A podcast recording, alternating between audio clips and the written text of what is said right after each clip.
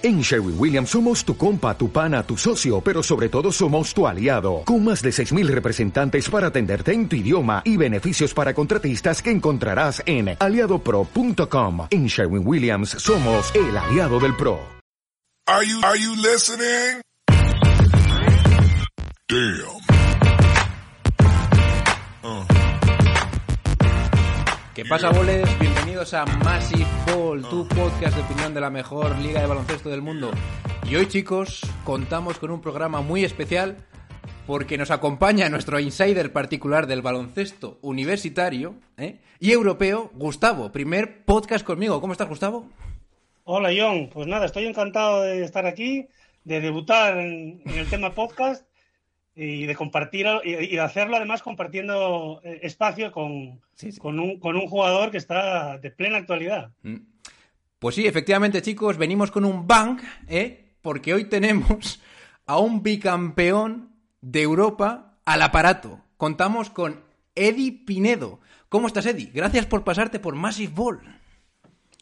Gracias, gracias por invitarme. Pues estamos muy bien aquí en casa disfrutando de la familia y todo eso, tío.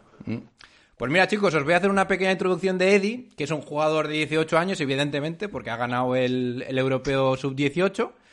Un jugador de Lucan Murcia, que luego pasó por el CB Torredolo- Torredolones, y que ahora, chicos, va a jugar en la NCAA. Ojito, en East Carolina, Carolina University. Así que vaya invitado de honor tenemos hoy. Eh, vamos a hacer una entrevista para conocer todo de él, para saber de primera mano cómo se siente eh, por dar un paso tan grande de jugar en España a ir a la NCAA, que no se ve todos los días. Y para ello, evidentemente, la entrevista la dirigirá nuestro amigo Gustavo, que otra cosa no, pero verse estas cosas y ser de los mejores viendo esas cosas, pues mm, no tenemos a nadie mejor. ¿Cómo lo ves, Gustavo? Bueno, genial. Eh, John, vamos a, vamos a meternos en harina con Eddie. Y bueno, vamos a repasar un poco, como solemos hacer, eh, un poco su trayectoria, ¿no? Es un chico joven, pero que ya eh, lleva unos cuantos tiros pegados. Así que bueno, Eddie, eh, eres un chico de Murcia, eh, comenzaste a jugar en UCAM eh, y posteriormente te pasas a Torrelodones, como ha dicho John. ¿Cómo fue ese primer paso? ¿Cómo recuerdas esa primera época en UCAM y en Torrelodones? Bueno, mi, estuve varios años jugando en UCAM, estuve creo que 5, 6, 7 años jugando allí. Y llegó un punto cuando tenía 16, 15 años que quería dar un pasito más. Eh, notaba que el- lo que es el club estaba muy bien, pero la competición en lo que es la región de Murcia no era muy buena. Entonces eh, decidí dar el paso e ir a Torrelodones, que es un equipo que de formación de canto era muy bueno. Y sobre todo para jugar en la Comunidad de Madrid, que es una probablemente las mejores ligas, probablemente de Europa. Sí, digamos que ese es un paso lógico ¿no? en tu pensamiento para crecer como jugador. Exacto. Y quizás lo que más llama la atención es el siguiente paso, ¿no? el, el paso que tomas después de terminar tu, tu desarrollo académico y, y- y seguir el, el deportivo, eh, yéndote a una academia importantísima en Estados Unidos como es Sunrise Christian. Eh, eso sí que me interesa muchísimo conocer eh, qué pasó por tu cabeza en ese momento. Bueno, yo quería darme un poco de visibilidad en ese momento porque eh, con el tema del COVID y se reducieron mucho las becas para jugadores eh, internacionales a Estados Unidos. Y una vez que estás en Estados Unidos, eh, no sé, no diría que es más fácil, pero sí, más o menos, ¿no? Es un poco más fácil darte a ver, eh, que te conozca la gente de allí y yo creo que por eso di también el paso y para, obviamente, Sunrise es un, una muy buena academia, como tú has dicho, para formarme y para mejorar. Bueno, supongo que también eh, el consejo familiar sería importante. Sabemos que, bueno, eres de una familia eh, de jugadores. Creo que tu padre jugó profesional. eh, tu hermana también juega y además se va a ir a Estados Unidos eh, también. Y bueno, supongo que también los consejos, eh, recibirías buenos consejos en ese sentido, ¿no? En el sentido de que era favorable para ti compaginar estudios y, seguir jugando al baloncesto eh, y dando el salto a Estados Unidos. Sí, la verdad que te- tengo la suerte de tener una buena familia que siempre está muy implicada en el deporte. Eh, como tú has dicho, mi hermana está, también juega y está sabe en Estados Unidos. Y mi padre fue un exjugador, no llegó a ser profesional del todo, pero hasta universidades, porque él estuvo jugando en Perú.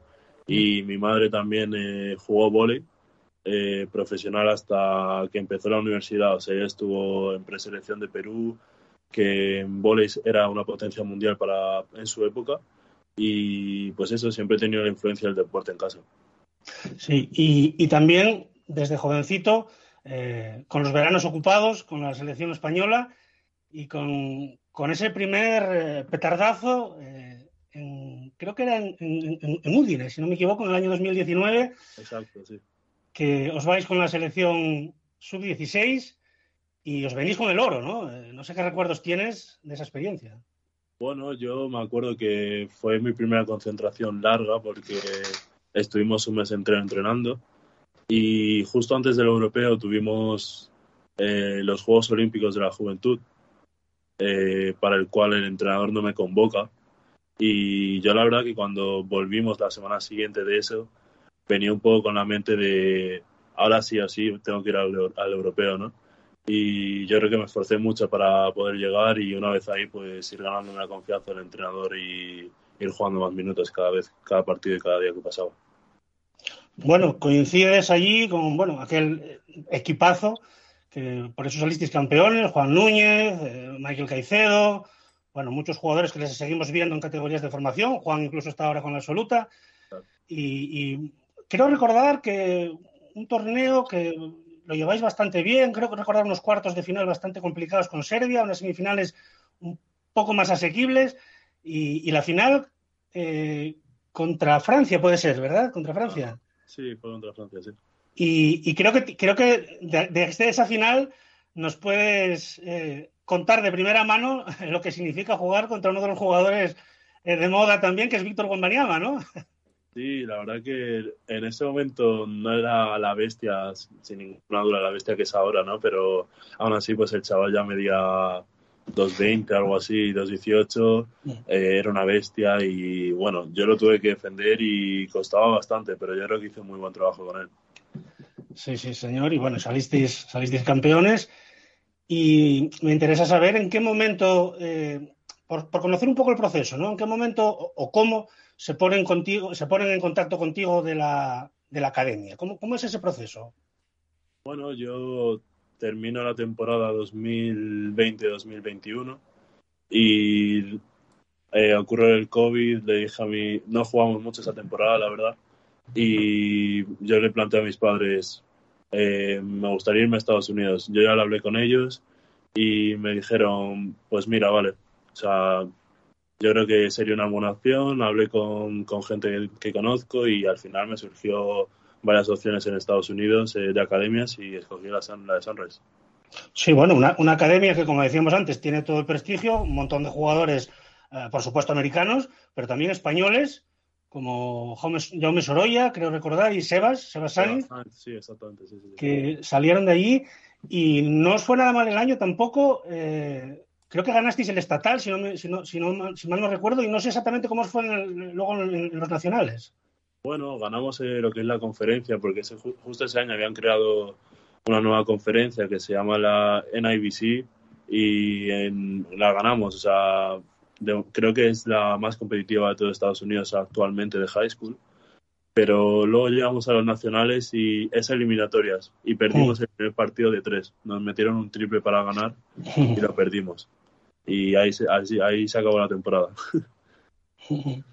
Sí, sí, bueno, John, ¿quieres eh, preguntar algo? Hombre, yo me he quedado bastante acojonado cuando ha dicho lo de Wembeyama, ¿eh? porque evidentemente este tío tiene pinta de que va a ser el número uno del draft y, joder, yo te quiero preguntar más cosas de este tío. ¿Ya tiraba así, ya votaba así con 16 años? ¿Era tan dominante como lo estamos viendo ahora? ¿Cómo fue esa experiencia? No, yo creo que él ha tenido un, un, cambio desde 2019 que yo lo vi la última vez hasta ahora que lo estoy viendo por internet, por Instagram y mis redes sociales, ha tenido un, un cambio brutal. O sea, yo creo que es, no es nada en comparación a lo que a lo que fue en ese momento. Pero ¿quién le ha enseñado a este tío a hacer eso con esa altura? O sea, ¿y a quién hay que fichar para que te enseñes? Seguramente alguna tendrá muchas conexiones y eso, tipo gente de NBA y todo eso que al final pues ven que es un chico con mucho potencial, le estarán trabajando. Escucha, Eddie, mójate aquí. Eh, ¿Tú crees que es demasiado alto para lo que va a ser la NBA. O sea, yo, sí, yo tengo la sensación con él que se va a romper en algún momento. No mide demasiado para jugar en la NBA de forma consistente. A mí, de verdad, me acojona. Es un poco como Chet Holmgren, pero a lo bestia. Pero claro, luego le ves votar y esas cositas, pero, hostia.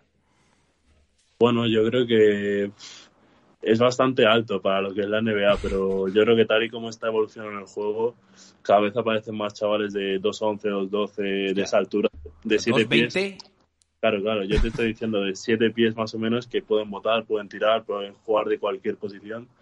Y yo creo que él es como un poco el, el paso más allá, ¿no? De lo que viene a ser la nueva generación de baloncesto. ¿Tú compras a este tío, número uno del draft, jugador brutal dentro de 10 años en la NBA? ¿Lo Yo creo que compras? sí. Sí. Yo sí. Yo sí. Lo habéis oído aquí primero, ¿eh? Yo no lo tengo tan claro. Lo dice Eddie.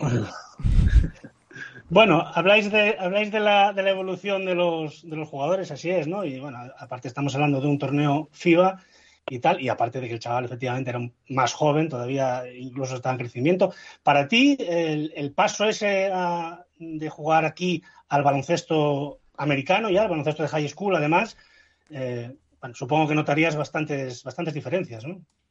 Sí, la verdad que se nota bastante la diferencia de baloncesto europeo al, al estadounidense.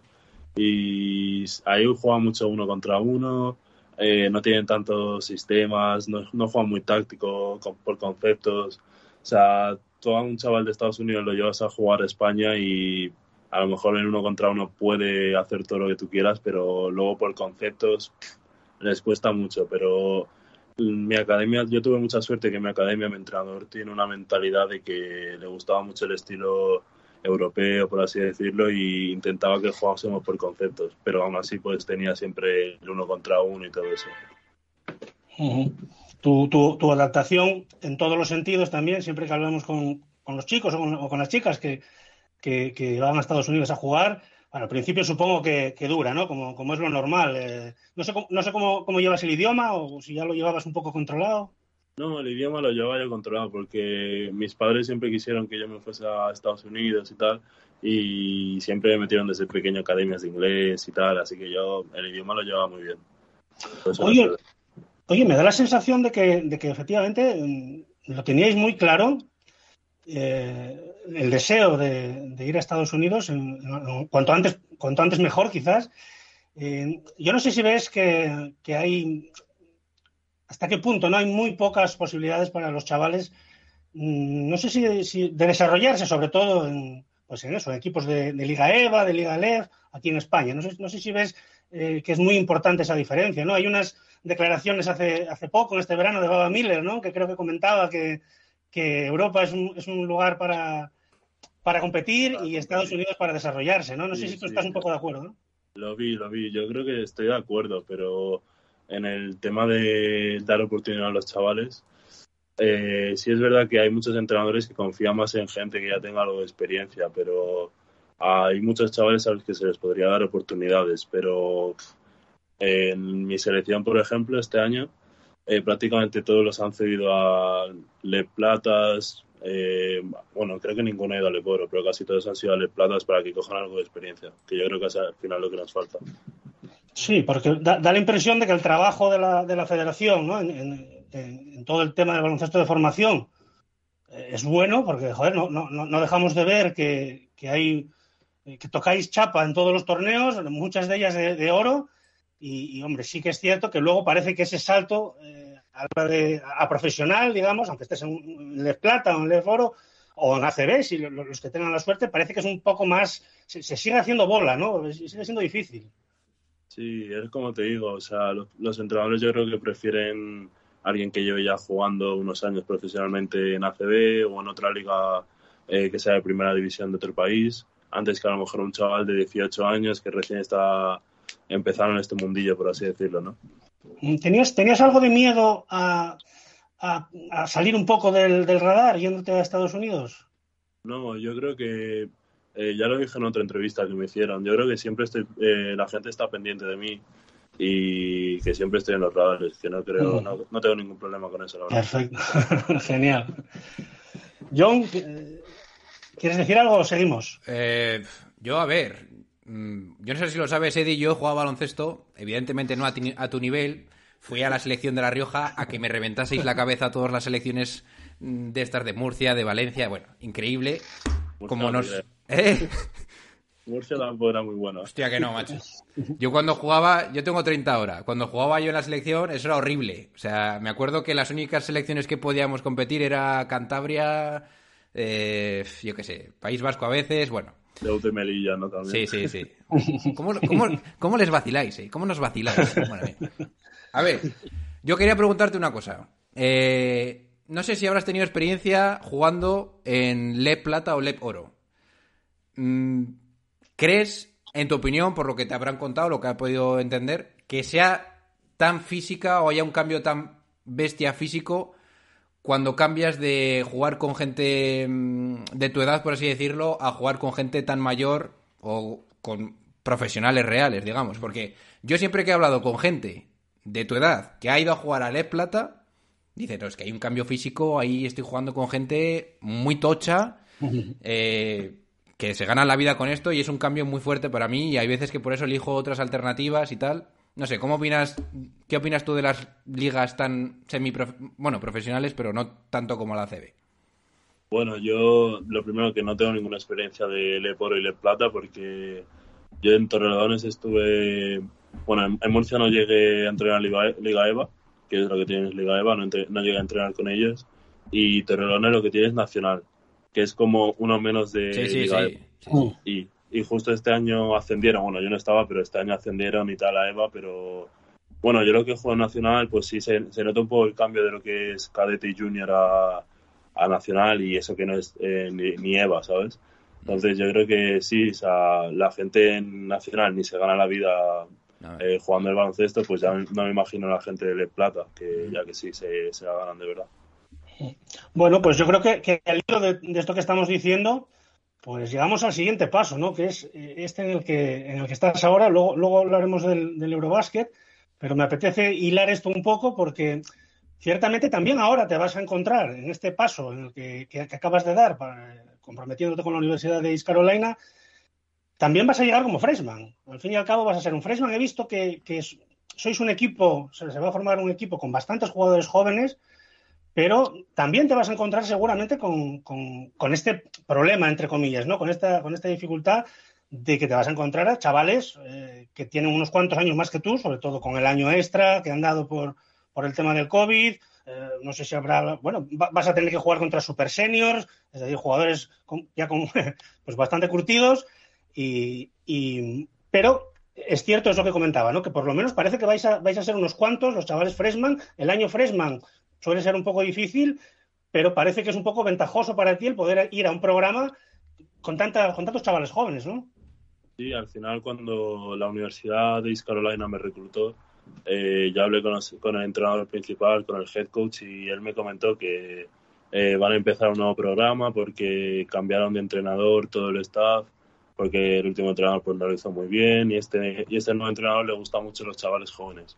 Les gusta tenerlos para que estén los cuatro años de, de lo que es la, la universidad, eh, que se intente quedar en el mismo sitio, en la misma universidad y trabajarlo él y todo el staff para que vean su progresión, por así decirlo, y al final tengas, por así decirlo, un equipo con mucha química, que estén juntos al menos 3, 4 años y intentar conseguir cosas. Entonces yo creo que esto de que haya muchos freshmen en mi equipo es bastante beneficioso para mí.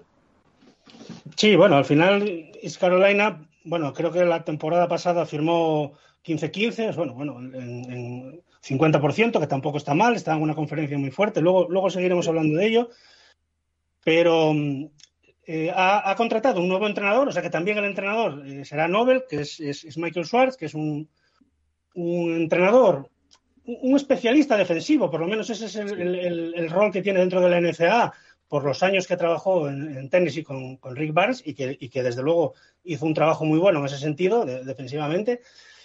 Eh, seguramente, siguiendo hilando temas, seguramente uno de los uno de, los, las cosas que más hem- hemos destacado del equipo nacional, que, ha sido, que habéis sido campeones, ha sido la gran defensa. O sea que en ese sentido yo creo que también te vas a adaptar perfectamente, ¿no? Sí, o sea, ya te digo, yo cuando hablé con él también me comentó que, bueno, que es su primer año de entrenador principal, por así decirlo, que estuvo pues eso en Tennessee como director de lo que es la defensa y todo eso. Y me dijo que le encantó mi defensa en, todo momento, desde que me vio en Sunrise, de todos los clips que vio míos y ahora que ha estado, ha estado viendo los partidos eh, de España también. Y yo creo que voy a encajar muy bien, como tú dices ahí, porque pues al final es un especialista defensivo y si yo defiendo, pues le va a gustar, ¿sabes? Sí, sí, seguro. Y yo creo que te has ido ganando la, la, confianza de, de, de, todos los entrenadores.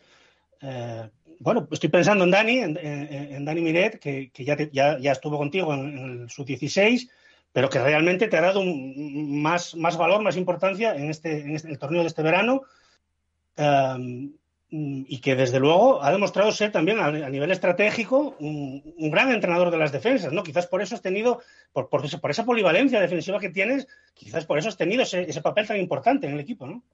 Sí, yo creo que sí, porque eh, con el entrenador pues le gusta mucho tener un equipo muy activo, que puedas pues, presionar todo campo, pero que también no se te vayan uno contra uno todo el rato, controlar el equipo desde la defensa. Luego el ataque pues irá solo, pero si no te meten puntos es lo mejor. Esas son palabras que dice el entrenador, la verdad. Y yo creo creo plenamente en esas palabras. Sí, sí, tuvisteis algún, algún pico como contra, contra Serbia, ¿no? Pero recordar, los, les dejasteis en 13 puntos, estoy hablando de memoria, pero... Palizón, al, brutal. Al, al descanso, ¿no? 38 puntos en total y creo que fueron 15 al descanso, creo. Sí, a, a, algo así. Bueno, eh, la verdad es una, una exhibición defensiva como digo, todos eh, bajando el culo, pero no solo eso, sino una estrategia defensiva muy buena, adaptándose a todos los equipos. Y, y, y bueno, eh, no, no, sé lo, no, sé lo, que te iba a decir ahora. Se, se me ha ido un poco la, la olla, John. No, yo estuve viéndome las highlights contra Serbia y estaba diciendo, pero hombre, es, aquí sí. no, no, van a meterles ni un punto a estos tíos. La verdad es que yo estoy contigo, ¿eh? Yo siempre que o juego o tengo que elegir equipos, yo prefiero un equipo que defienda y que no sean vagos, ¿eh? Sobre todo que hagan las cosas como tienen que hacerlas en los dos lados de la pista. Claro, Así que claro. estoy bastante contigo. Por eso odio a gente como Harden y esta gente. ¿eh? Sí, sí, sí. Bueno, yo no odio a Harden porque me parece un jugador muy bueno, pero podría defender más. Esto sí, sí, sí. O sea, son las palabras de una persona que no se quiere meter en ningún charco. Justo. Sí, iba, iba, a preguntarte, que ya re, retomo también, que, bueno, eres polivalente desde el punto de vista defensivo, pero no podemos olvidarnos también de la ofensiva. Y quizás también eres, eres polivalente en ese sentido, ¿no? Tenemos que defensivamente eres capaz de defender prácticamente todas las posiciones, pero luego una vez en ataque, eh, también, ¿no? Puedes tirar, puedes penetrar.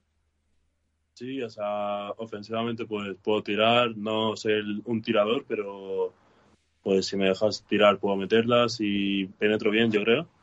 Y juego muy bien sin balón, eso me lo dicen mucho, juego muy bien sin balón, cargo muy bien el rebote y ofensivo sobre todo y bueno, sí, yo creo que soy ese tipo de jugador un poco así todoterreno, por así decirlo. Por Unos cuantos tapones, ¿eh? Unos cuantos tapones pusiste también espectaculares, sí, ¿no? También, también. Por cierto, Gustavo, igual tenemos que decir como físicamente cómo es Eddie, porque la gente debe estar diciendo, bueno, pero Eddie, ¿de qué juega? Vamos a preguntárselo. Yo sé que mides 2-2, ¿no? A no ser que hayas medido más ahora mismo. ¿Hayas Nah, crecido? Estoy en 2-2. 2-2. Eh, en el europeo has jugado sobre todo de 4, al lado de tu compañero murciano. Ay, se llama. Izan Almanza. MVP del torneo. Eh, 2-2. Tu intención, por lo que he leído en algunas otras entrevistas o otros eh, periódicos o artículos, es que intentas jugar, o tu intención es hacer, es hacer una transición al 3, ¿no? Para jugar con 2-2 desde el puesto de 3, que yo creo que está bastante bien para, para tener muchas posibilidades de entrar en diferentes formatos de ataque y defensa. No sé, ¿cuáles son tus pretensiones ahora mismo con, con tu altura? Bueno, yo creo que sí, o sea, hacer una transición del 4 al 3 eh, se está intentando hacer, pero yo creo que al final en el baloncesto de hoy en día el 3 y el 4 más o menos juegan de lo mismo. Sí. Entonces, eh, no hay mucho problema si no logro hacer esa transición del todo del 4 al 3. ¿Cuál es, con, con respecto a cuando vuelves eh, este verano para, con la selección nacional, eh, ¿qué diferencias notas en ti, aparte del desarrollo físico propio? ¿Qué diferencias nota sentir el chico que se, que se fue a la, a la academia con, con respecto al que ha vuelto para jugar este verano? Bueno, yo creo que gané un poco de experiencia fuera, con viendo cómo es la gente contra la que puedes jugar en un futuro y nuevas maneras de intentar defender a la gente, porque al final en España eh, a lo mejor tenías uno bueno y en cada equipo lo defendías y bien, pero en Estados Unidos cualquiera te podía meter de uno contra uno, tenías que estar todo el rato pendiente, si lo dejabas solo te metía y defensivamente yo creo que he crecido bastante en ese sentido. Y pues ofensivamente está intentando coger mucho tiro y bueno, poco a poco, ¿no? Con el Mm. tiro. Bueno, por terminar un poco con, el Eurobásquet, pues bueno, llegáis eh, a, la final contra Turquía, eh, que, había sido una selección que además os habéis enfrentado con ellos y ya les habéis ganado en la, en primera fase, pero que realmente había crecido bastante en las, en eliminatorias, el pabellón eh, se llenaba, había mucho, mucho ambiente. Y antes del partido daba la impresión de que, bueno, iba a ser un partido diferente al de la primera fase, eh, bueno, no sé cómo vivisteis ese ambiente espectacular y ese, y ese nuevo enfrentamiento contra los turcos, que dieron un poquito más de guerra, pero al final claudicaron. Sí, al final perdieron, obviamente. ah, pero jugar en contra Turquía, en Turquía, con el pabellón como estaba, la verdad que todos estaban muy, muy ilusionados, muy, no sé, muy contentos de jugar así, con, con todo el pabellón lleno. Cada canasta que metías era como que a ellos se les caía el mundo y cada canasta que te metían, pues parecía que habían ganado la Champions o el Eurobasket ya, ¿sabes? Entonces, Como un gol, ¿no? Se celebra Sí, como si justo. fuera un gol. Justo. Entonces, eh, a nosotros nos encantó jugar en, en ese mod, en ese mood, la verdad. Sí, seguramente con, con- esa base del trabajo defensivo que teníais, ¿no? Creo que fue lo que os ayudó muchísimo. Bueno, lo que ayuda en general, ¿no? Cuando, oye, te atascas un poco en ataque, pues oye, o ellos suben un poco las prestaciones, pero yo creo que ese, ese, ese mantener ese nivel defensivo que teníais, eh, yo creo que era lo que os daba la confianza, ¿no? De que al final, tarde o temprano, se iba a abrir el hueco, ¿no?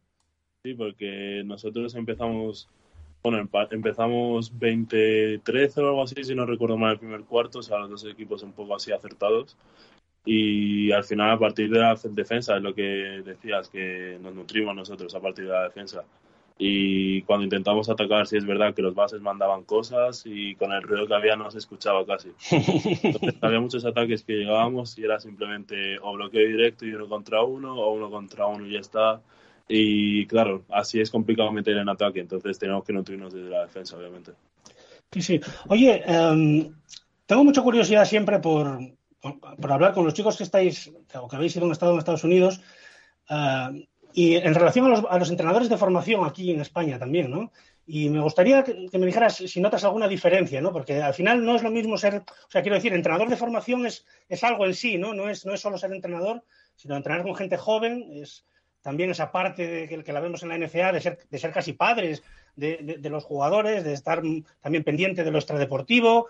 Eh, bueno, seguramente te vas a encontrar con mucho de eso eh, ahora en, la NCAA, pero bueno, ya tienes una experiencia americana y no sé qué diferencias, o si ves alguna diferencia entre, entre los entrenadores americanos de formación y los españoles. Bueno, yo creo que al final cada entrenador es un mundo, ya sea español, americano, de cualquier parte del mundo, y tiene su manera de, de entrenar, de ver el baloncesto y intentar enseñarte. Pero yo creo que la gran diferencia es como tú dices, ¿no? Un poco que intentan actuar un poco de padres, mucho más que la gente aquí en, en España, en Europa, porque pues al final tienes que cuidar lo académico, tienes que cuidar que rindan en el deporte y yo creo que sí, eso es un poco, hacer un poco un rol más de padre, por así decirlo. Sí.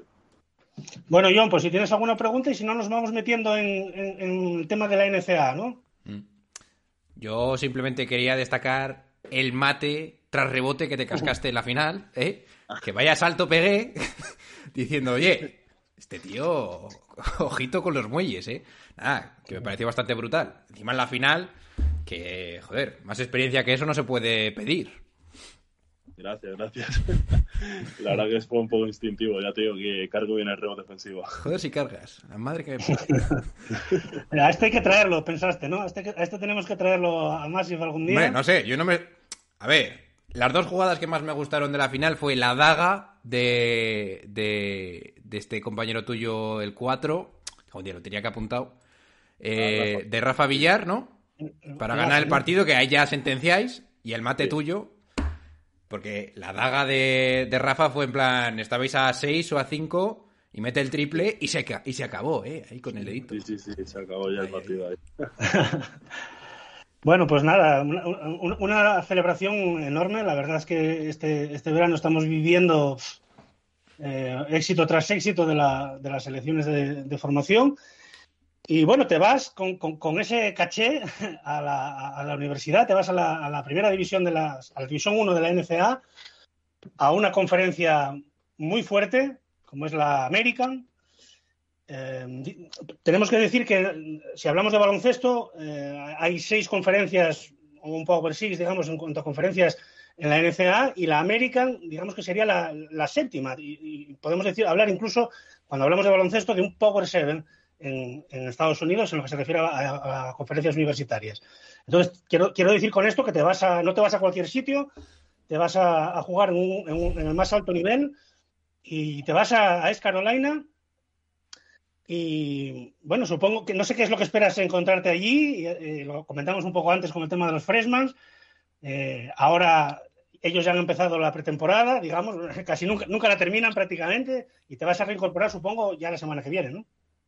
Sí, el, el martes que viene, o sea, este martes, en tres, cuatro días me voy ya para allá y como tú dices, ¿no? O sea, algo importante, algo determinante para que yo fuese a la Universidad de East Carolina fue pues la división en la que estaban, que como bien dices es una de las Power Seven. Eh, yo sabía que iban a, iba a haber buen nivel de baloncesto y al final pues competir contra gente buena es eh, algo importante también. Sí, sí, estamos hablando de que vas a competir con, eh, pues yo qué sé, Cincinnati, vas a competir con Houston, Memphis. vas a competir con Memphis, que, que, por cierto tenemos a, a, otro chico español que se llama Ian Granja, que se va a ir ah, a Memphis sí. este año. Sí. Así que desde luego vas a, vas a disfrutar de, del ambiente universitario, que seguramente que sea una cosa que también te apetezca mucho, ¿no? Sí, la verdad que tengo muchas ganas de ir ya para allá, ¿eh? tengo muchas ganas. Y seguramente que es una de las cosas que, que más nos llama la atención a a la gente que de, de, aquí, ¿no? Ese, ese rollito americano que hay con la, en, en, el college basketball, de los estudiantes, de, la, de, las, de, las, aficiones, de los eh, disfraces, de las bandas de música. Sí, de, las fiestas, Gustavo, sí. También, también. eh, Las, las fiestas que no falten, que no falten, yo, no Querías decirlo, ya lo digo yo. sí, sí, pero bueno, creo una experiencia buena, ¿no? Uh -huh. Claro, siempre, sí, sí, sí. O sea, tengo muchas ganas ya de que empiece, como te estoy diciendo. Uh -huh. Es que no olvidemos que estamos hablando con un tío de 18 años que se va a la Universidad de Estados Unidos. Eso es bueno, en fin. Vamos a meternos por esos lares. No, no, sé, no sé si sabes lo que, lo que vas a estudiar ya, lo, ¿nos lo puedes decir o no lo tienes claro? Sí, o sea, no tengo problema, yo voy a estudiar biología porque creo que ah. también a mí me gusta bastante la biología, mis dos padres, mi padre es médico, mi madre es matrona y siempre me han inculcado que, pues eso, que la medicina es importante, lo que es la biología y los he visto trabajar a los dos además y me gustó bastante. O sea, veremos qué tal la carrera, pero de momento voy a estudiar biología. Sí, genial, genial. Eh, yo ya se lo comentaba antes a John, ¿no? Que quería, tenía ganas de contactar contigo antes de que te fueras, porque sé que una vez que estáis allí es súper difícil, porque tenéis, o sea, partidos, entrenamientos, estudios, viajes. O sea, es francamente difícil que saquéis un poco de tiempo y por eso es, es, es, o sea, te agradecemos mucho que estés aquí cuando ya te vas a, a, a, ir para allá la semana que viene, ¿no? Sí, claro, además con el cambio horario es un, se hace un poco más complicado sí. también. Sí, sí, sí. Bueno, te vas a, la, a la, costa este, podemos, podemos, podemos decir más o menos, al estado de North Carolina. Bueno, un, un, estado que algo de, algo de baloncesto saben por allí, en North Carolina yo, yo, hablamos antes de, de, de, la, de, tu hermana, Marcela, ¿no? Que creo, creo que se va al Arani o algo así, pero. Se va, es un junior college, no se va. Es un, es un junior college en, en, Wyoming, ¿no? Puede ser, o sea, estáis un poco, un poco lejos, ¿no? Un poquito bastante, un poquito bastante. un poquito bastante. Sí, sí, sí. Bueno, anda, esperemos que, ella le vaya muy bien también y sobre todo, pues eso, ¿no? Lo que siempre decimos, ¿no? Que podéis, que, que es una manera de compaginar muy bien los estudios con, con el desarrollo eh, deportivo que, y que todo vaya bien. Eh, quería preguntarte también, pa parece que tienes la idea clara, ¿no? De, de, de, cumplir ciclo universitario, luego al final nunca, nunca se sabe, ¿no? Pero vas con una idea además de, de estudiar, o sea, de, sacarte esa carrera.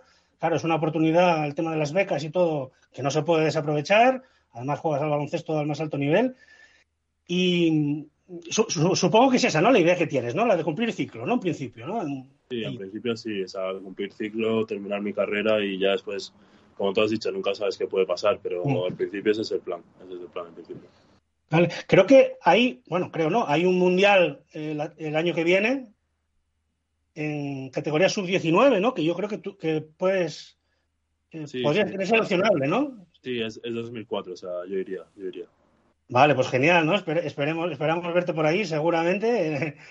Que, hombre, habrá mucha competencia, pero ojalá todo te vaya bien y podamos verte en un mundial porque, porque es otra experiencia que yo creo que valoráis muchísimo, ¿no? Tanto los chicos que estáis allí, que estáis deseando, entre comillas, volver, volverte a encontrarte con los compañeros, volver a jugar para España eh, y, y nada más y nada menos que un mundial. eh, creo que es una cita importante, ¿no? Que seguramente tienes en mente también. ¿eh? Claro, sí, además, después de ganar dos europeos, ya lo siguiente es el mundial, ¿sabes?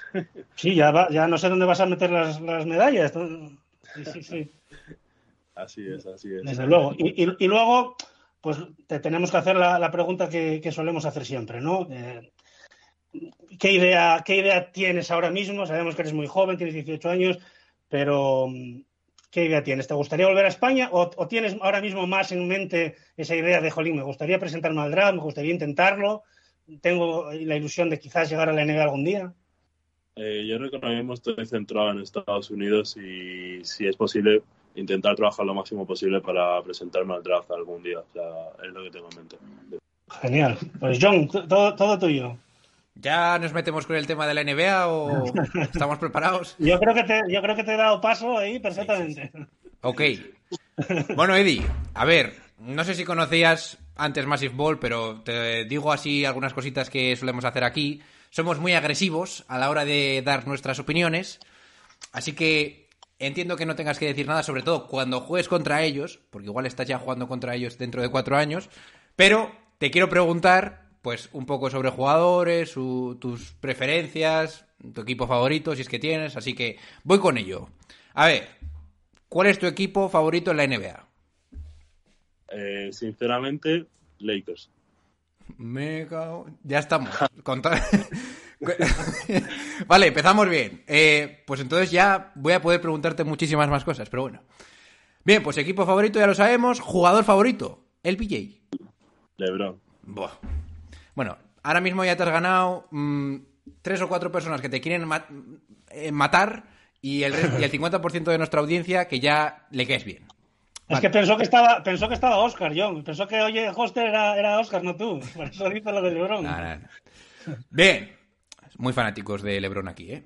Ojito. Eh, esta va a ser dura, ¿eh? ¿LeBron o Jordan? Buf. Sinceramente, LeBron. ¿Por qué? No, elabora eso. Duras declaraciones.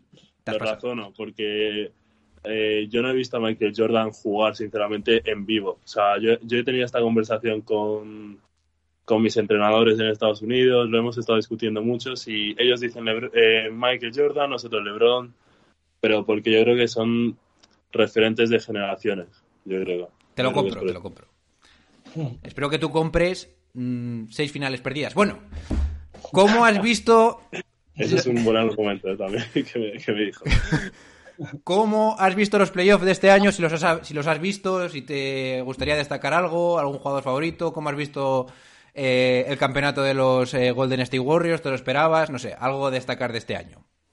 Bueno, yo la verdad que de Golden eh, algo me presentía, pero no pensé que iban a ganar, la verdad. Yo pensaba que iba a ser o entre Miami o entre Boston. Porque Entre Miami.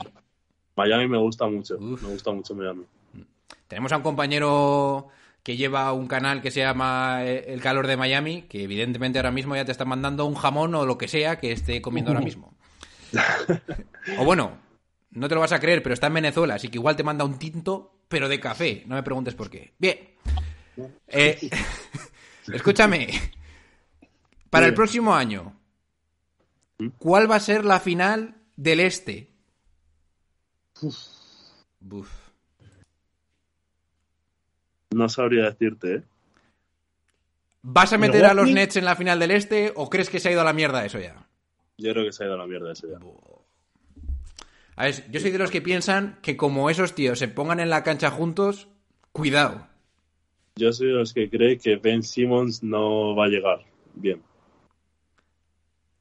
¿De cabeza o de cuerpo? de cabeza. Buf. ¿Por qué? Dime, te has metido en un jardín demasiado bestia. ¿Por qué? Mucho tiempo, tío. Lleva mucho tiempo sin. Pero, ¿qué- ¿tú qué estás preveyendo? ¿Que este tío diga no me atrevo a jugar? No, yo creo que va a jugar, pero no va a ser el mismo que fue antes. Hombre, la defensa siempre suele estar ahí, ¿no? Eh, no se pierde. Y el físico en principio tampoco, ¿no? Bueno, el físico yo creo que ha estado trabajando, obviamente, pero. Hombre, tiro no va a perder, tú lo sabes. No, tiro, como mucho, tiro no puedes perderlo, porque como pierda estamos ya mal. Ok. Bueno, bien, pues ya sabes cuál es la siguiente pregunta. Final de la conferencia oeste. Es que no, no, no, me- no sabría decirte, porque NBA puede pasar muchas cosas, y eso lo sabes tú muy bien. Bueno, te voy a hacer alguna pregunta más concreta. ¿Tú crees que Luka Doncic puede ya jugar el año que viene unas finales tras haber jugado este año la final de la conferencia oeste? ¿Le ves tan al equipo ya él tan puestos ahí arriba? Sí, yo, yo les veo fuertes. Tú eres de los míos. Oye, va de tapado, pero yo te lo digo en serio, Luka Doncic no va a volver a jugar unos playoffs, a no ser que se lesione alguien, quedando por lo menos mínimo para mí final de conferencia. Está diciendo aquí la gente, no, Clippers, Lakers. Yo creo que Luka Doncic, ojito, que le han fichado lo que tenían que fichar, que son pivots. Sí, justo, justo, exactamente. Que luego te fichen a ti. Bueno, siguiente, siguiente pregunta. ¿Quién va a ser el MVP el año que viene? Te pongo algunos jugadores. Vale. Vale, Porque, vale. y te doy mi razonamiento. Yo creo que Giannis Antetokounmpo tiene bastantes posibilidades de ser MVP porque ya ha pasado el año de ya no te lo podemos volver a dar. Pero Giannis lo veo demasiado sobrado, sobre todo con el equipo que tiene y con los números que está poniendo. Jokic, no creo que le den tres años seguidos rollo Larry Bird MVP. Ya nos volvemos todos locos. No creo, no creo. Luego tenemos opción Luka Doncic, que siempre está los- el primero en las quinielas, pero Luka no, no acaba siéndolo. No, ya. Y luego te digo un low-key, Memphis, Jamoran. ¿Cómo lo ves? Ya Morán lo veo muy, muy fuerte, la verdad. O sea, los playoffs lo hizo muy bien contra Golden State. Pero no sé. Pero, Yo tiene- veo también a, a Embiid, también lo veo ahí. pero Embiid se va a lesionar en algún momento, ¿eh? Igual Sí. que Kevin Durant. Si no le pasa nada, yo creo que puede estar muy bien. Vale. Además, James. Harden le puede explicar cómo es perder dos MVPs y luego ganar el siguiente.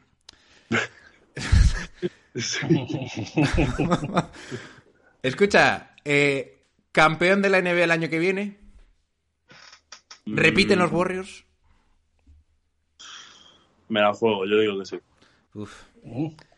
Yo creo que la gente no se esperaba que Clay Thompson volviese al nivel que estaba y a pesar de no haber jugado tan bien en el playoff, simplemente el hecho de tenerle De que ya estaba, claro. era para mí algo que se le estaba escapando a la gente. Es más, yo puse final, a ver, yo soy un poco bestia, y yo puse final este año Golden State Warriors contra Nets.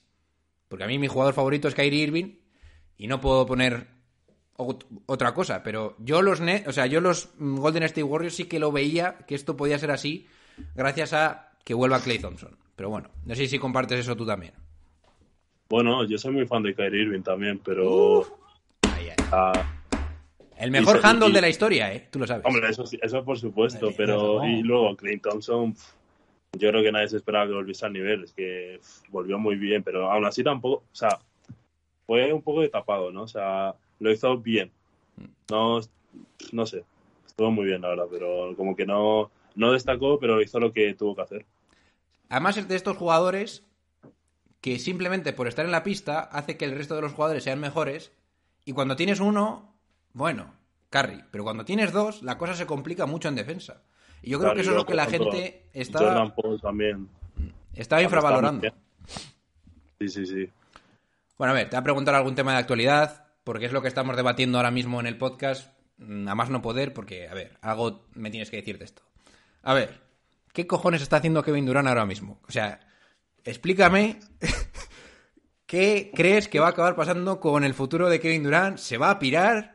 ¿A dónde se va a ir? ¿Es posible que algún equipo le fiche y pueda competir porque los Nets quieren todo, quieren la casa por Kevin Durant. ¿Qué va a pasar ahí? Yo la verdad que lo. Bueno, no sé si viste que estaba entrenando con Harden esto, eh, en Barcelona. Esto es un cachondeo ya. ¿Sí? Eva, es más, eso lo he oído, pero lo que sí que he visto es una foto con Draymond Green y Joe Lacob. Que eso ya es para suicidarte. Como vuelva Golden State Warriors nos volvemos locos todos, ¿eh? No creo, no creo que vuelva Golden State Warriors. Pero yo sí que veo que se vaya a Sixers. Sí que lo veo. Pero vamos a ver. ¿Y a quién da Sixers? ¿A Max y a Tobias Harris? Yo lo haría. Pero no puedes dar solo eso por Kevin Durant. O sea, tienes que dar más. No, igual darán pues más rondas de picks y no sé qué más darán, pero al- seguro que si, si hay una buena oferta, los Sixers pueden ir por todo, porque ya el año pasado, si no hubiese estado en bid mal, Harden, bueno, regular, pues yo creo que competían, pero con Durant ya sería otra cosa. ¿Y quién es el go-to guy en ese equipo? No lo sé. Esa es una buena pregunta. Necesitas un jugador que de ese estilo, pero no sabría decirte quién. Escucha, como vaya a los Sixers, a ver, poco cachondeo. Y va a volver a jugar con Harden. ¿Qué pasa aquí? Bueno, Pero No no, lo sé. no le caía mal. Ahora de repente quiere jugar con él otra vez. es un cachondeo, eh. Bueno, en fin.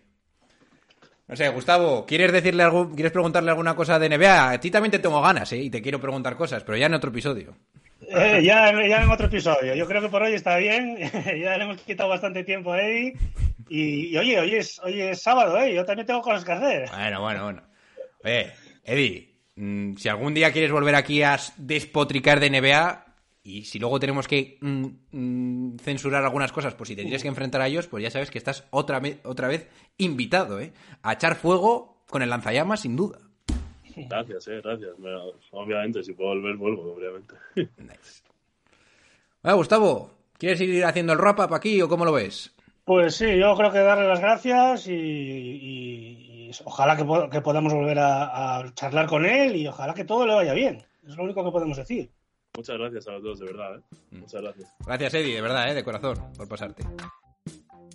Y bueno, chicos, esto ha sido nuestra entrevista con nuestra entrevista con Eddie Pinedo, campeón, bicampeón de Europa. Y nada, ya sabéis que podéis pasaros por todas las redes sociales que tenemos, pasaros por el Instagram, por el YouTube y sobre todo seguid a la selección española en, todos sus en todas sus competiciones. Venga, chicos, pasadlo bien. Un saludo a todos. And I got love for David Fisdale too. And oh, by the way, when we talk about girlfriends and wives in the NBA, y'all need to take a look at Mrs. Fisdale. My God, she's something special.